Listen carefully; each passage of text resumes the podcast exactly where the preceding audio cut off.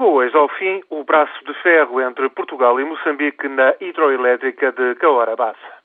O governo Maputo só no final de 2007 passará a controlar a administração da empresa, mas Lisboa manteve uma participação de 15%.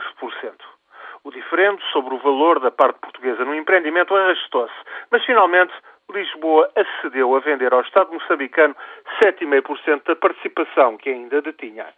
O acordo que Passos Coelho e Armando Gabuza assinaram no Maputo prevê que Moçambique compre até 2014 o remanescente, os 7,5% que restam. A transação satisfaz o governo de Maputo, que afirma contar com a barragem da província de Tete para obter financiamentos que permitam concluir a eletrificação do país.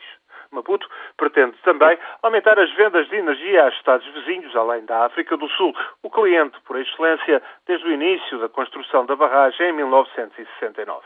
Para Lisboa, mesmo com a venda por preço abaixo do pretendido, fecha-se de vez um contencioso para abrir oportunidades de negócio a empresas portuguesas. No caso do setor da energia, a EDP e a REN, com seus sócios da China e do Oman, interessam-se por muitos projetos discute-se a construção de uma linha de alta tensão de Caora Bassa até ao Maputo e de uma segunda barragem no Vale do Zambeze. A exploração de gás natural e petróleo em Moçambique também apresenta perspectivas interessantes. Vale o mesmo para a hotelaria ou as cimenteiras e a imigração portuguesa está em alta para a antiga colónia.